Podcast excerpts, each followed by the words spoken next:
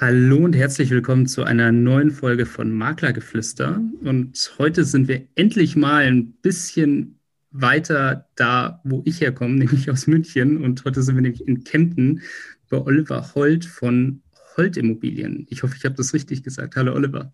Hallo, ähm, erstmal vielen Dank für die Einladung. Es freut mich sehr, dass ich äh, hier dabei sein darf. Und ja, du hast das richtig ausgesprochen. Super perfekt. Ja, ähm, jetzt kennen wir uns schon. Wir haben uns schon ein bisschen jetzt auch im Vorfeld vom Podcast unterhalten, aber unsere Zuhörer kennen dich jetzt natürlich noch nicht.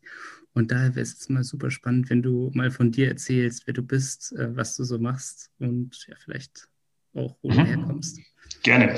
Also ich bin in der Tat gebürtiger Kemptner. Ähm, das heißt, ich bin hier aufgewachsen, bin hier immer geblieben mit ein paar Ausflügen, sage ich mal, zwischendurch, dass ich auch mal in München eine Ausbildung gemacht habe oder im Auslandssemester war. Ich bin jetzt mittlerweile 32 Jahre alt, seit ja, guten fünf Jahren jetzt als Immobilienmakler tätig und bin im Grunde genommen mittlerweile, ja, ich sage jetzt mal, mein eigener Chef, also selbstständig und habe diesen, diesen, bin diesen Schritt jetzt vor ungefähr drei Jahren gegangen. Bin auch sehr zufrieden mit dem Schritt. Also es war das für mich das auf jeden Fall das Richtige und bin eigentlich ausschließlich im Wohnbereich tätig und da eigentlich vor allem auch im Verkauf. Also ich mache eigentlich nichts anderes. Ich habe mich da relativ stark spezialisiert auf Verkauf von Immobilien und da auch relativ stark auf eher hochpreisige Einfamilienhäuser, Mehrfamilienhäuser. Mhm. Großer Schritt in die Selbstständigkeit, gell? Ja, doch. Das kann ich mir auch vorstellen.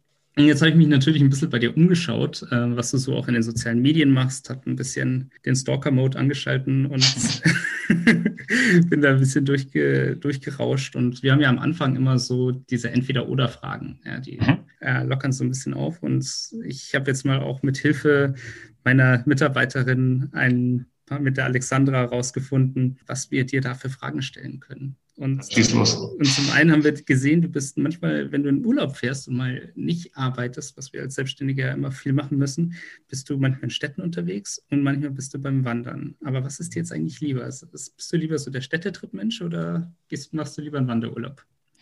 Also tatsächlich ist das Entspannendste für mich persönlich, wenn ich stumpf aufs Meer schauen kann und zwischendurch ein Buch lesen kann. Also das ist tatsächlich das in der Sonne, ähm, ist für mich das mit Abstand schönste. Mhm. Und dann ist es aber schon auch Städtetrip. Also eine Kombination aus ab einmal, sage ich mal, an meinem Urlaub Stadt oder zwei Städte und gleichzeitig Strand ist tatsächlich das, wo ich am besten erholen kann, weil ich halt einfach unheimlich gern auch lese.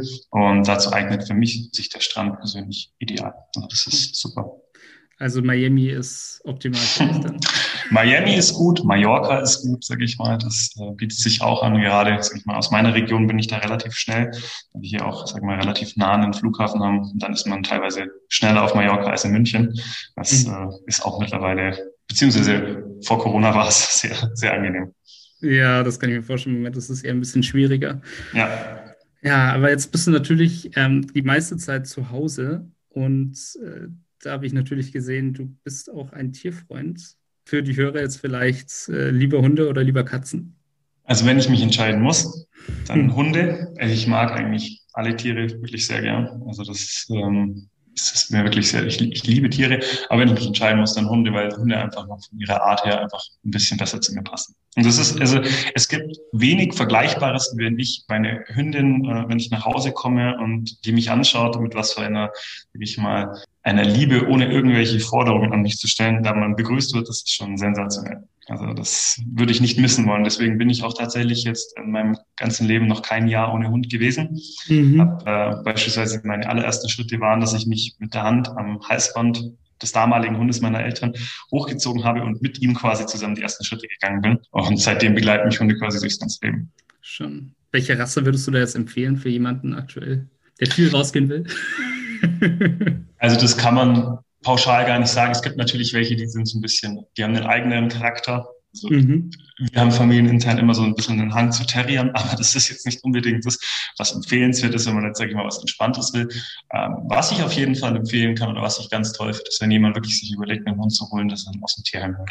Also das ist, oder aus einer Tötungsstation. Also wir haben tatsächlich unsere Hunde äh, zuletzt, zwar ganz am Anfang, als ich noch jung war, haben meine Eltern auch äh, Zuchthunde geholt. Da war das irgendwie das ganze Thema noch nicht so präsent. Das war natürlich auch noch alles vor Internet und sonst was. Aber mhm. mittlerweile ist es so, ähm, wenn man den Hund irgendwie aus Rumänien oder aus Spanien aus einer Tötungsstation holen kann, dann ähm, tut man nicht nur was für sein eigenes Wohl, sondern tut da auch den Tieren auf jeden Fall einen großen Gefallen.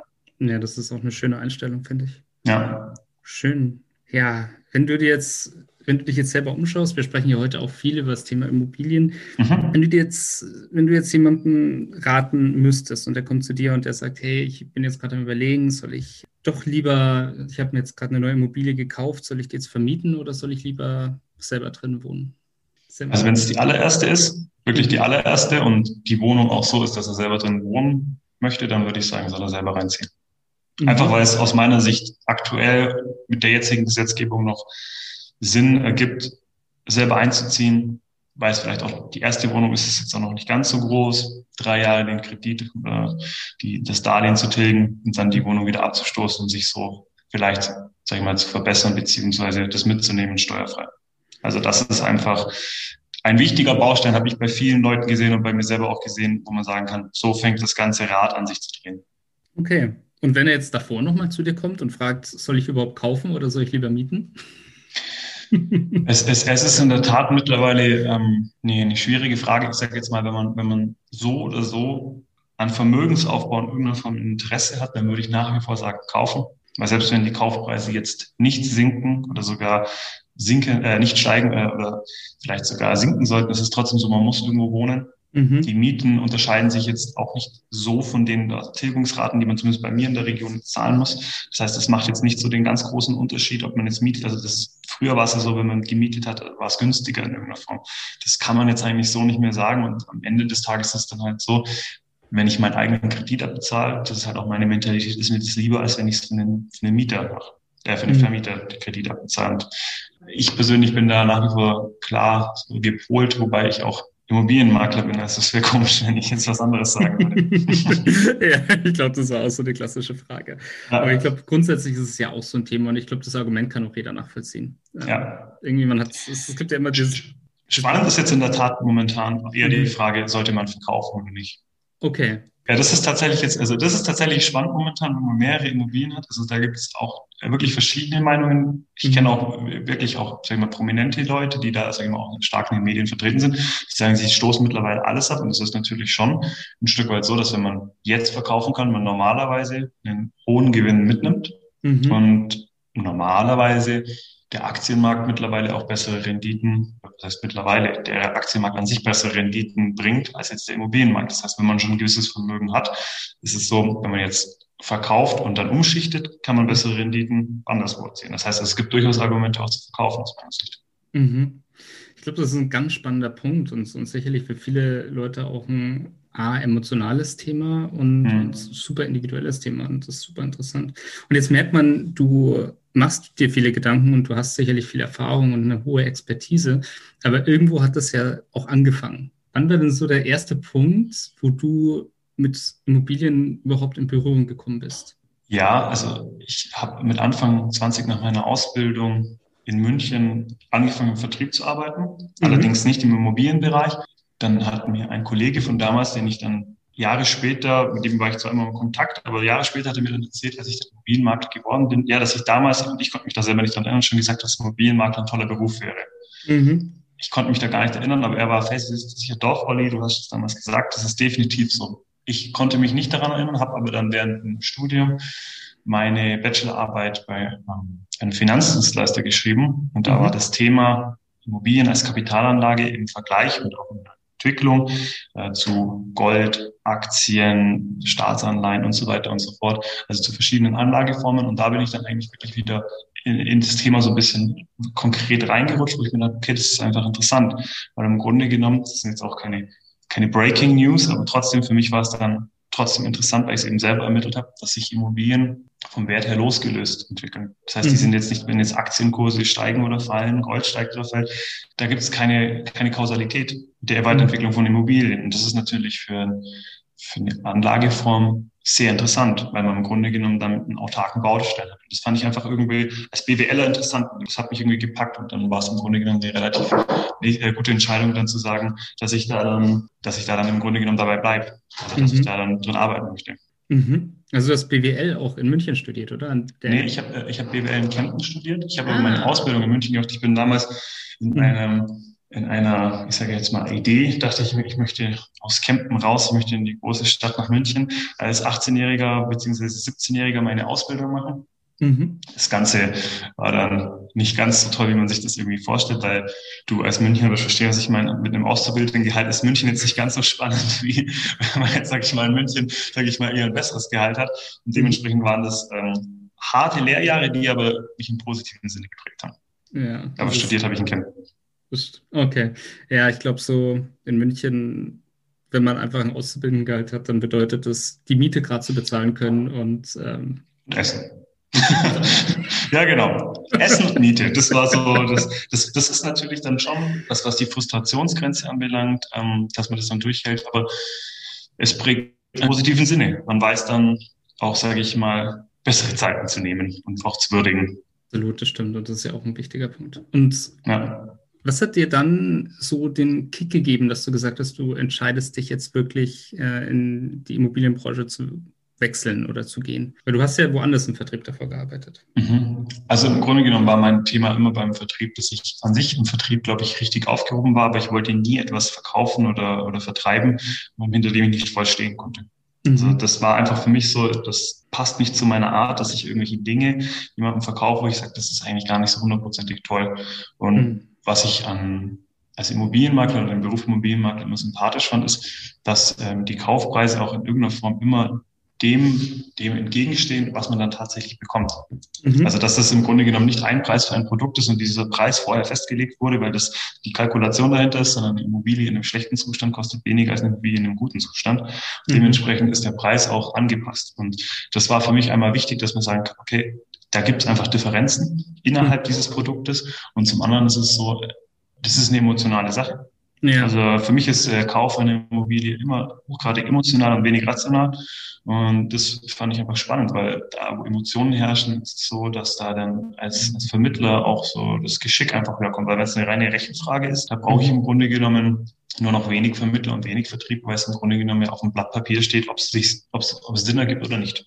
Naja, also tatsächlich auch für dich so dieses Thema dahinter stehen können und du hast auch ein viertes Gefühl, dass du da gut aufgehoben bist.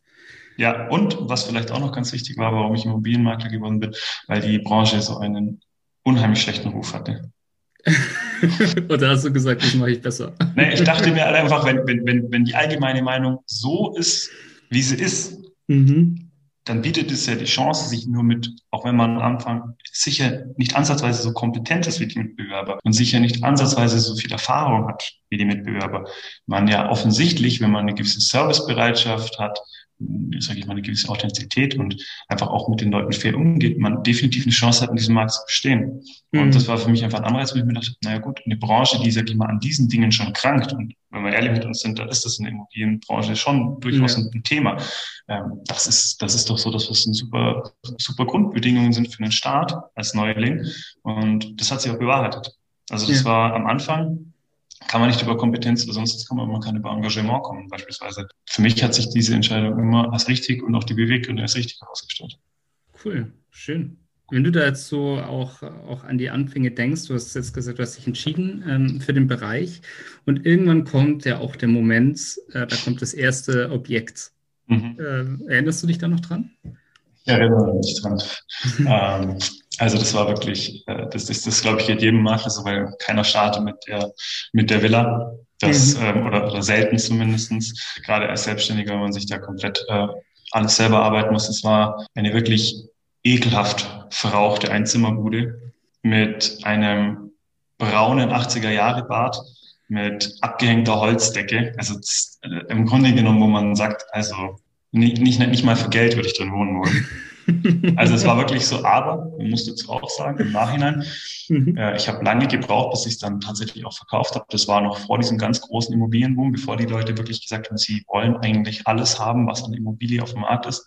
Mhm. Und der, derjenige, der das gekauft hat, der ist da sehr glücklich damit geworden. Der mhm. konnte diese Immobilie sehr gut vermieten.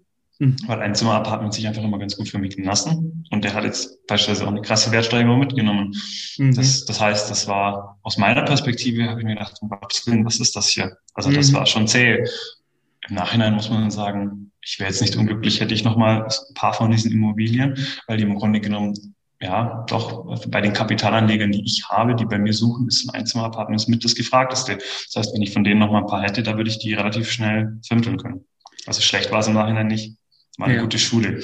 Ich, ich kann mir das ja vorstellen. Ich glaube, auch wenn wir uns äh, zurückerinnern, äh, beide an unsere Studienzeiten, da mhm. war, haben wir auch eine Einzimmerbude gebraucht. Ja, ja, also von dem her, das, das ist, da, da gibt es einen Markt dafür, das ist nicht schlecht, aber es ist natürlich so, ähm, es ist ganz gut, so dass man so anfängt, dann weiß man auch wertzuschätzen und Ziele so zu setzen, dass man vielleicht doch nicht mehr ganz so viele verrauchte Einzimmerbuden mhm. vermittelt. Mm, ich habe mich jetzt auch noch mal ein bisschen äh, über dich schlau gemacht und ich weiß, du warst davor noch eine Zeit lang äh, im Franchise-Bereich und hast dich danach mhm. selbstständig gemacht. Wie war das für dich, dieser Übergang?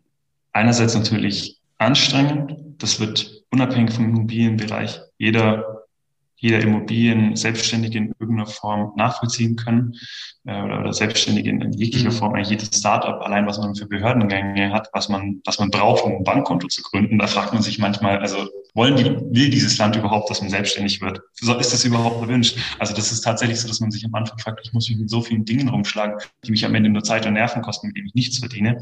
Mhm. Gleichzeitig war es aber so, als ich dann beispielsweise mein Logo mir ausdenken konnte, mir ausdenken durfte, einfach auch meine Vorstellungen äh, umsetzen durfte. Das war schon für mich toll. Einfach aus dem Grund, weil ich sagen konnte, ich habe mich ja selbstständig gemacht, also komplett selbstständig vom Franchise-System unabhängig, weil ich einfach den, die, den Anspruch für mich hatte und die Ambition hatte, dass ich es besser machen kann. Weil sonst mache ich es ja nicht. Also wenn ich da den, den, den Traum, einen Arbeitsplatz gefunden habe mit ultimativen Verdienstmöglichkeiten und äh, einer wunderbaren Wohlfühlzone, dann muss ich mich ja nicht selbstständig machen, sondern das macht man im Grunde genommen nur, wenn man denkt, man kann es besser.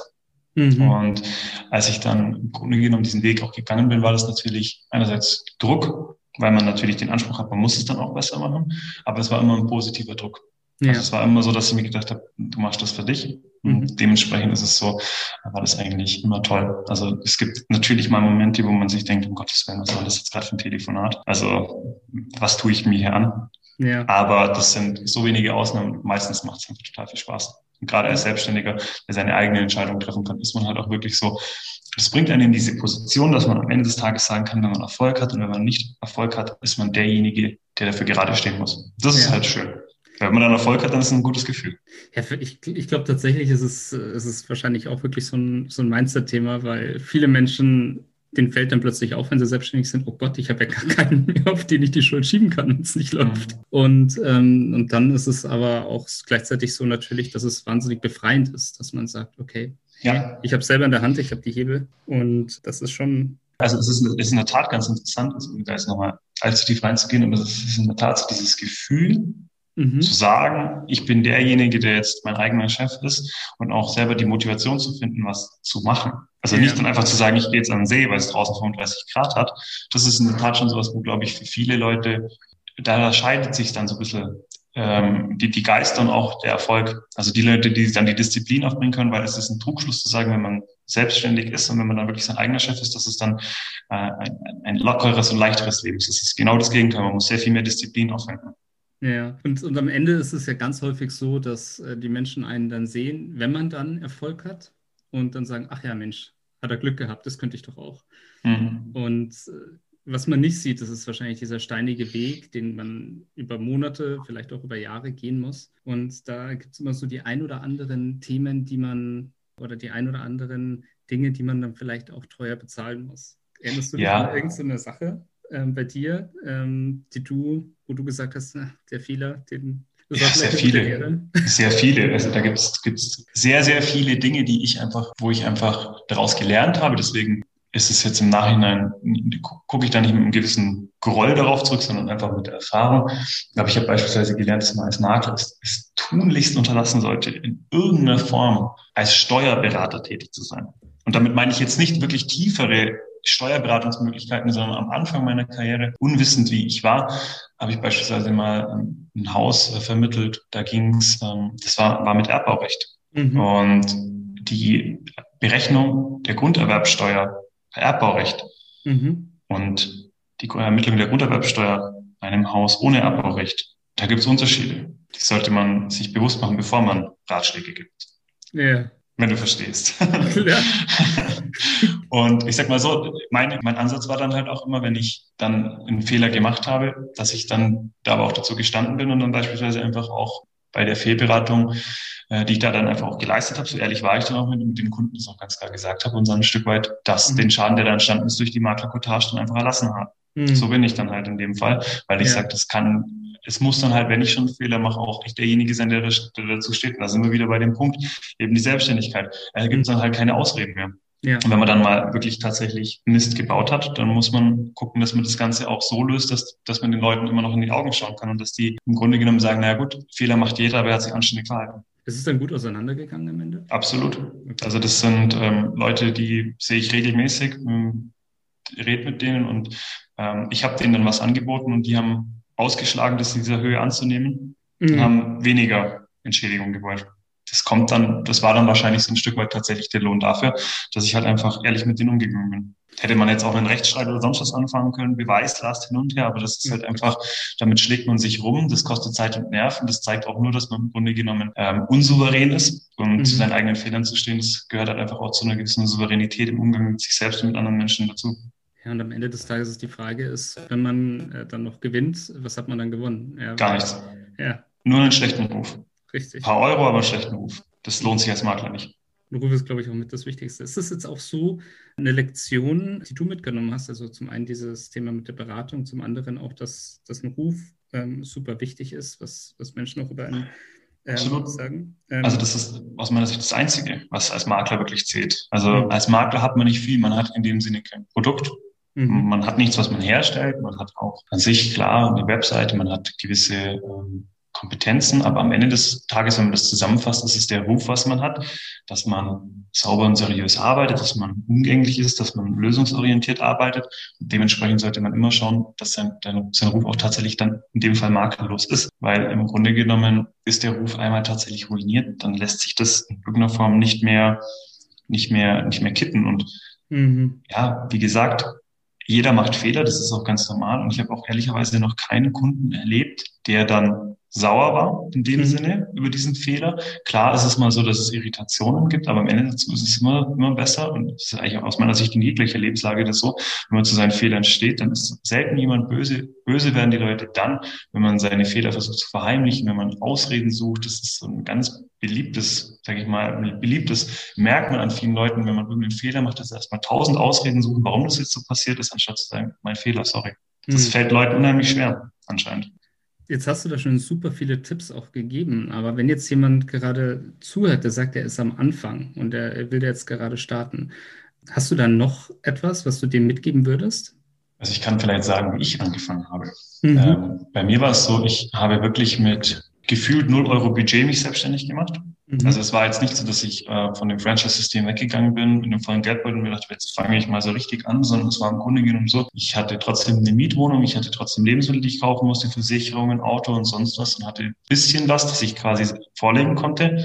Und der Rest war dann so, dass ich sagen musste, jetzt muss ich schauen, wie ich an Immobilien rankomme. Mhm. Da war es dann natürlich so einmal, ich sage ich sag immer, das ist kein Glück, wenn man sich erarbeitet, aber ich hatte mir erarbeitet das Glück, dass mich aus, einer Vor aus einem vorigen Verkauf die Eigentümerin dieses Objekts an jemand anderen weiterempfohlen hatte. Und dort war quasi mein erstes Objekt, das einzige Objekt in meinem ersten Jahr auch, was ich weiterverkaufen durfte als Selbstständiger. Und es wirklich ein komplett Selbstständiger war das erste Objekt eine riesige Penthouse-Wohnung in Kempten. Was natürlich für mich, ja, was für mich natürlich wirklich schön war, weil das mir im Grunde genommen die Möglichkeiten geboten hat. Aber wie jeder Immobilienmakler auch weiß, mhm. vom, vom Moment, bis es dann angeboten wurde, bis man tatsächlich die Rechnung auch bestellen kann, dafür geht A Zeit, da kommen auch Kosten auf einen zu. Mhm. Ich habe von dem Budget, was ich zu dem Zeitpunkt hatte, relativ simpel mir Flyer ausgedrückt und bin tatsächlich einmal komplett in Kempten jede Straße abgelaufen und habe für jede für jeden Briefkasten, der es zugelassen hat, der Werbung wollte, das eingeschmissen. Und mhm. kann nur sagen, ähm, da sowas wird teilweise auch belächelt. Ich kenne auch Makler, die sagen quasi so auf die Art, das ist unter ihre Würde, sonst was machen sie nicht. Mhm. Ja. Aber ähm,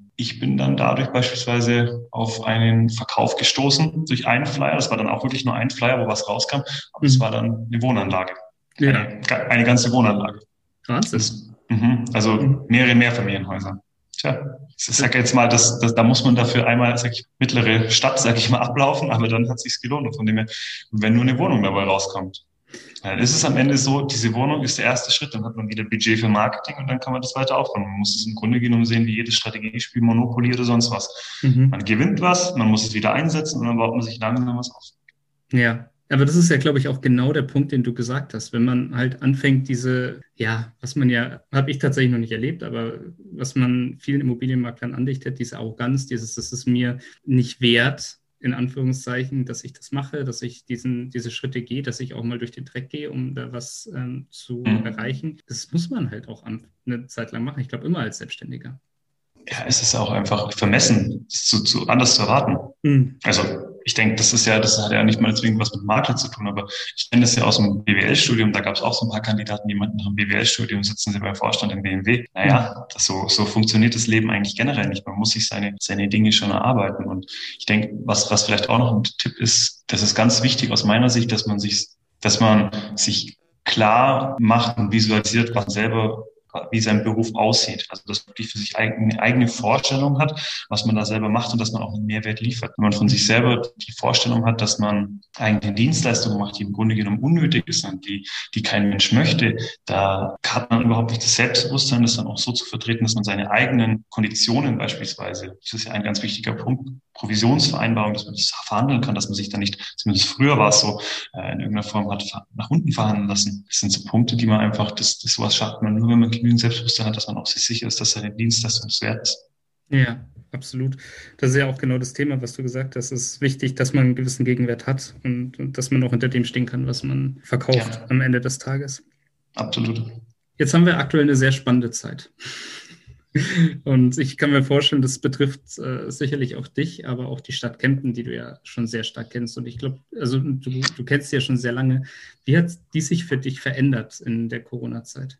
Also die Stadt selber mhm. und auch, sage ich mal, die Region selber ist natürlich so, dass, also für jeden, den, dem jetzt Kempten erstmal vielleicht nicht sofort was sagt, das ist halt im Allgäu. Und das Allgäu lebt im Grunde genommen von seiner Landschaft, weil es einfach eine sehr schöne Landschaft ist hier. Wir sind relativ hochgelegen, wir sind relativ nah am Bodensee, wir sind auch relativ nah an München. Das heißt, wir können eigentlich sehr viel in kürzester Zeit machen. Wenn aber natürlich alles zu hat, man nicht wirklich raus darf, man nicht wirklich raus soll, dann ist es so ein Stück weit natürlich so, dass das würde man meinen, auch auf dem Immobilienmarkt negativ durchschlägt. Es mhm. ist aber eigentlich genau das Gegenteil eingetreten. Dadurch, dass viel mehr Leute, so wie es jetzt bei dir, wie ich vorhin gehört habe, der Fall ist, im Homeoffice sind, mhm. habe ich persönlich gemerkt, dass, und das betrifft, weil ich auch im, im, Oberallgäu einfach tätig bin, also noch näher an den Bergen, so viele Leute, die einfach sagen, naja, sie kaufen sich jetzt eine Wohnung in der, in der Region, wo sie es einfach schön finden, arbeiten im Grunde genommen drei drei Monate äh, im Jahr äh, definitiv Homeoffice. Also die können definitiv da dauerhaft bleiben oder können das vielleicht sogar,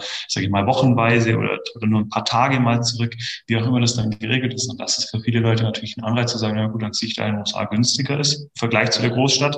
Das muss ich dir jetzt als Münchner nicht sagen, aber auch der, der Frankfurter oder der Stuttgarter oder der Hamburger weiß, was ich meine. Wenn ich mhm. dann irgendwo hinziehen kann, wo es im Grunde genommen an Kaufpreisen günstiger, ich was, günstiger ist, ich habe auch was sehr Schönes bekommen, einen sehr hohen Freizeitwert habe und dann nur für ein paar Tage ein Hotel oder ein kleineres Apartment in eine große Stadt mhm. muss, dann habe ich gemerkt, dass das unheimlich den Markt angekuppelt hat. Also wir hatten noch nie so viele Kaufinteressenten dieses Jahr aus den großen Städten. Ja. Und mhm. gerade Homeoffice, Zweitwohnsitz war ein Riesenthema, je näher man an die Berge kommt. Hm. Ja, also muss ich tatsächlich sagen, das habe ich jetzt auch ganz häufig gehört, dass das jetzt zumindest mhm. keinen negativen Einfluss hatte. Überhaupt nicht. Von, äh, von ganz vielen Kollegen. Und äh, das ist ganz spannend. Das denkt man vielleicht mal am Anfang, dass es unterschiedlich ist. Nee, also da gibt es, glaube ich, andere Branchen, die, die haben da Härte dran zu knabbern. Da ist die Immobilienbranche, also ich ich weiß nicht, ich habe es vor kurzem gelesen, Engel und Völkers beispielsweise hat 2020 ein Rekordjahr gehabt an vermittelten mhm. Umsätzen. Ich persönlich hatte auch mein bestes Geschäftsjahr. Also ich kenne wenige, die jetzt ein, ein schlechtes Geschäftsjahr hatten, was im Grunde genommen so war der. Man hat eigentlich gefühlt auch nochmal eine Wertsteigerung im emotionalen Sinne gesehen, dass das eigene Heim nochmal deutlich an Wert gewonnen hat, weil man einfach viel mehr Zeit darin verbringen musste. Okay, schön. Wenn man jetzt aber sagt, man äh, geht nach Kempten, man will sich da entweder eine Immobilie kaufen oder man will dich auch einfach mal kontaktieren oder, oder dir nochmal vielleicht eine Frage stellen. Wie kann man denn auf dich zukommen? Im Grunde genommen am besten Holt und Immobilien googeln. Am besten möglichst viele, hilft beim Google-Ranking. Ansonsten ist es so, ähm, in der Tat ist es so, also man, man findet mich, ich bin, mein, mein Büro ist zentral hier gegenüber dem großen Einkaufszentrum in der Innenstadt. Ich ähm, natürlich über Homepage und sonst was, Social Media. Also jeder, der meinen Namen in irgendeiner Form, in irgendeine Plattform eingibt, wird mich finden. Es freut mich auch. Also ich bin auch ähm, das war beispielsweise auch einer der Gründe, warum ich tatsächlich damals von meinem Franchise-System weggegangen bin. Ähm, ich bin auch ganz offen für Metageschäfte. Mhm. Also wenn jetzt man als Makler mit anderen Maklern zusammenarbeitet, ich finde das eigentlich sehr schön, wenn wir Makler mehr miteinander zusammenarbeiten würden, wenn wir uns auch gegenseitig helfen würden. Es gibt einfach immer mal wieder Situationen, wo man selber vielleicht einfach nicht einen passenden Kunden hat für etwas, weil es einfach in dem Moment gar nicht nahe liegt und andere Leute haben es. Und dann wäre es ja eigentlich schade, wenn man für beide Seiten dieses Geschäft ausschließt. Von dem her bei mhm. mir kann sich eigentlich immer gern jemand melden und ähm, vielleicht an der Stelle auch passen, wenn, wenn jemand zukünftig, sage ich mal, hier in der Region arbeiten möchte und als Makler tätig sein möchte, kann sich auch gerne melden. Ja, das ist doch schön. Ja, ich mhm. glaube, das ist ein ganz wichtiger zentraler Punkt, weil dieses äh, immer gegeneinander bringt eigentlich keinen weiter. Nee. Und ähm, wir sind ja auch ganz stark Freunde davon, dass man eher miteinander arbeitet. Ja. Cool. Schön. Dann bedanke ich mich ganz herzlich äh, bei dir, dass du heute zu Gast warst. Ich finde, das war eine sehr, sehr schöne Folge. Und wenn ihr jetzt sagt, ihr habt Lust, noch mehr davon zu hören, dann freuen wir uns natürlich auf ein Abo für den Podcast. Wenn ihr Fragen habt, wenn ihr Feedback habt, könnt ihr uns das gerne an info.mcgrundriss.de schicken oder uns natürlich auch auf Instagram unter mcgrundriss schreiben.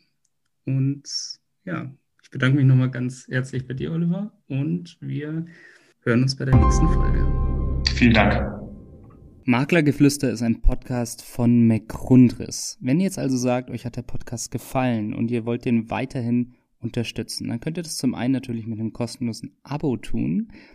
Zum anderen könnt ihr das aber auch machen, indem ihr eins von den tollen Produkten von McGrundriss kauft. Wenn ihr jetzt also sagt, ihr braucht gerade für eine Immobilie ein Grundriss oder ihr braucht eine 360-Grad-Tour oder ihr braucht eine Innenvisualisierung oder eine Außenvisualisierung, dann geht jetzt doch einfach mal auf mcgrunderis.de, schaut euch mal um, was es da so für Produkte gibt und vielleicht findet ihr ja das Richtige für euch. Viel Spaß dabei.